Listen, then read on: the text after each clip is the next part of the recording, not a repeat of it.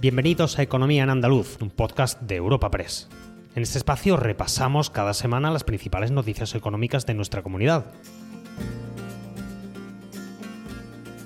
Estos son los temas que han marcado la información económica de Andalucía esta semana. El Tribunal Constitucional ha admitido a trámite el recurso que presentó el Gobierno andaluz contra la ley sobre el impuesto a las grandes fortunas, pero no ha visto necesario su suspensión cautelar, punto que Andalucía ha criticado por crear inseguridad jurídica.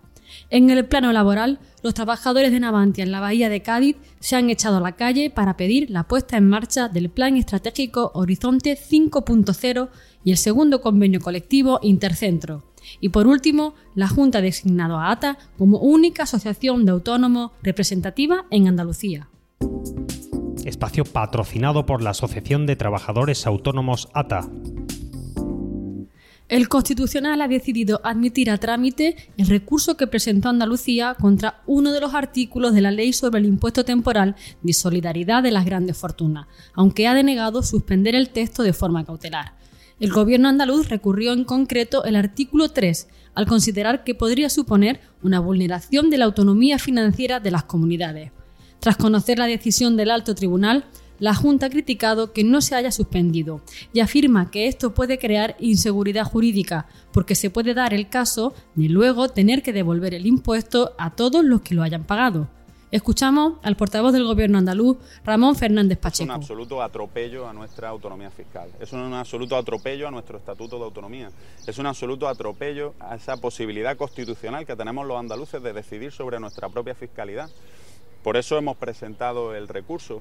Por eso entendíamos que lo razonable hubiera sido no solo admitirlo a trámite, por supuesto que sí, estamos convencidos de que tenemos la razón en defensa del interés de Andalucía, sino que además entendemos que lo razonable hubiera sido suspenderlo cautelarmente, porque pudiera darse el caso de, que si al final el tribunal falla a nuestro favor, haya que devolver todo ese eh, dinero a aquellos que hayan pagado el impuesto, además con interés. En cualquier caso, respetamos, por supuesto, las decisiones del Tribunal Constitucional.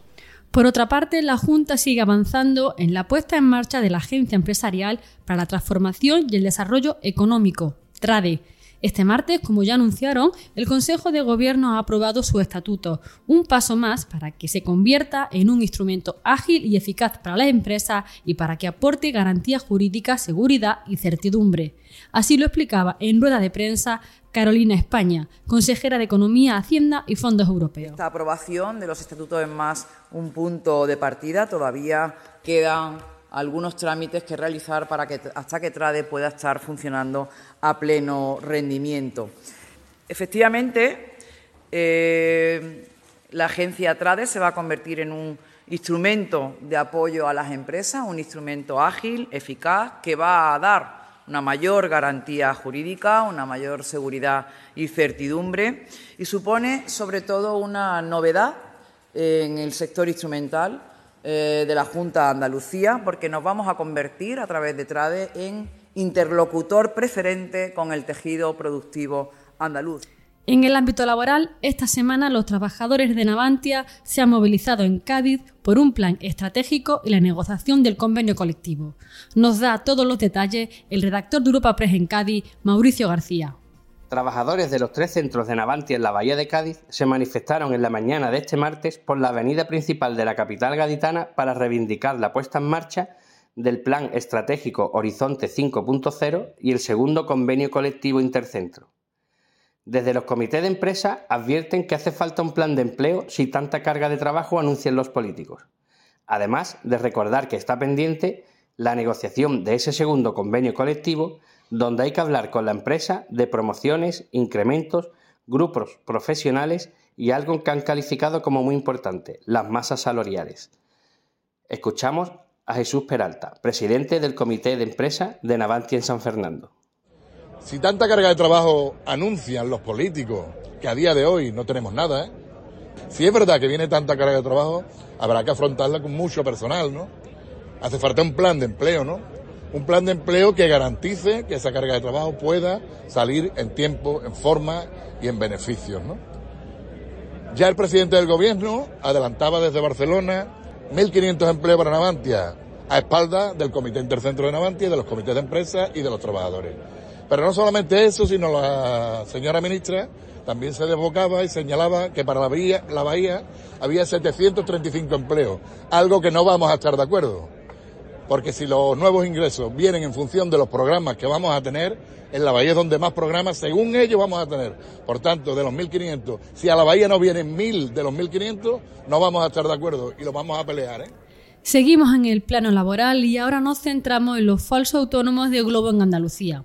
Tras presentar una denuncia al sindicato Comisiones Obreras ante la Inspección de Trabajo contra las plataformas digitales Globo y Delibero, hemos sabido que Inspección va a regularizar como personal laboral a más de 3.000 trabajadores de Globo en Andalucía. Lo explica desde Comisiones Obreras José Antonio Frejo puesto que entendemos que es un paso importante que estas 3.006 personas pasen a normalizar su relación laboral y dejen atrás el fantasma del autónomo eh, en fraude de ley, es decir, del falso autónomo, que tengan, por tanto, sus condiciones laborales suficientemente cubiertas y amparadas por los convenios colectivos provinciales de hostelería. Eh, el paso es importante y por eso desde este sindicato eh, lo valoramos especialmente relevante, teniendo en cuenta que además arranca por una denuncia que nosotros mismos interpusimos en el año 2020. Y ligado con los autónomos, pero esta vez en positivo, ATA está de enhorabuena.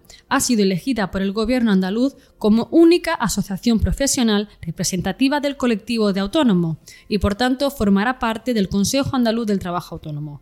La Consejería de Empleo explicó que fue la única solicitud que recibió y tras valorar la documentación acreditativa declaró a ATA por cuatro años como asociación representativa del colectivo.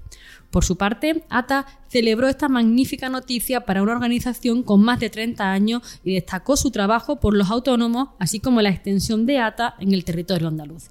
Escuchamos al secretario general de ATA, José Luis Perea. La declaración de ATA como única organización representativa del colectivo de los trabajadores autónomos en Andalucía es sin duda una magnífica noticia para una organización que lleva más de 30 años al servicio del trabajador autónomo en nuestra región esta declaración va a permitir que ATA participe en el Consejo Andaluz del Trabajo Autónomo, lugar donde junto con la patronal, los sindicatos y la propia Administración se van a diseñar todas las políticas que afecten al trabajador autónomo, bien al emprendimiento o también ayuden a su consolidación. Para poder ser declarada organización representativa, ATA ha puesto encima de la mesa sus casi 55.000 afiliados con su nombre y apellido, sector al que pertenecen y sus CENAES. Además, sus más de 35 técnicos trabajando para la organización y para los autónomos en Andalucía y sus nueve sedes repartidas en toda la comunidad. Y cerramos el repaso económico semanal mirando la Semana Santa. El sector de la flor cortada se prepara para la demanda de estos días, que significa el 15% de la facturación del año, teniendo en cuenta que con la primavera llega la campaña fuerte de este sector. El responsable de Flor Cortada en COAG Andalucía, Luis Manuel Rivera. La Semana Santa para los agricultores de flor cortada es una fiesta muy importante, supone más o menos el 15% de las ventas anuales y, y sí es verdad que, hace unos 15-20 años la flor más, demandada, más utilizada era el clave, pero las tendencias van cambiando y, ahora, sobre todo los pazos de, vírgenes, pues mm, se suelen colocar otras flores, se suelen adornar con otras flores. Eh, puede ser Delphinium, puede ser Liciantum, Matiola. Recuerda que puedes encontrar estas y otras muchas noticias económicas en la sección Andalucía, en nuestra web europapress.es. Puedes suscribirte a este programa y al resto de podcast de Europa Press a través de Spotify, Apple Podcast, Evox o Google Podcast.